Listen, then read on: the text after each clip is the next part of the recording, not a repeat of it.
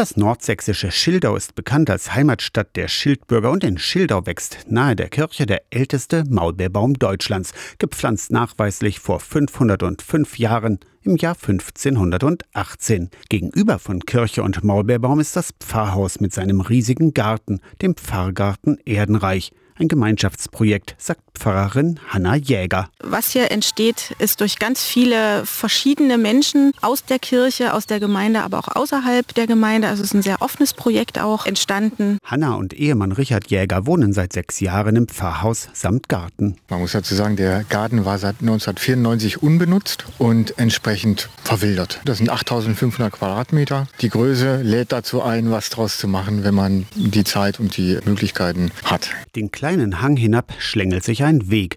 Duftgarten, Barfußpfad und Rosenpavillon im Erholungsbereich. Im unteren Teil des Gartens hat der Hort einen Flechtzaun gebaut. Ein echter Biotop ist der seit über 50 Jahren unberührte ehemalige Karpfenteich. Matthias Schulze ist Vorsitzender des Gemeindekirchenrates. Wir wollen da eigentlich viele Leute ansprechen. Wir hoffen, dass das noch ein bisschen Kreise zieht und äh, vor allen Dingen, dass wir die Idee weitertragen, dass man eben das ökologische Gärtnern eben wieder stärker entdeckt. Auch die Scheune wurde um und ein Backofen eingebaut. Gebacken wird regelmäßig. Vorträge über Kräuter, oder zuletzt über Mikroplastik stehen auf dem Programm. Kurz vor Ostern ist Kinderkreuzweg im Pfarrgarten Erdenreich in Schildau.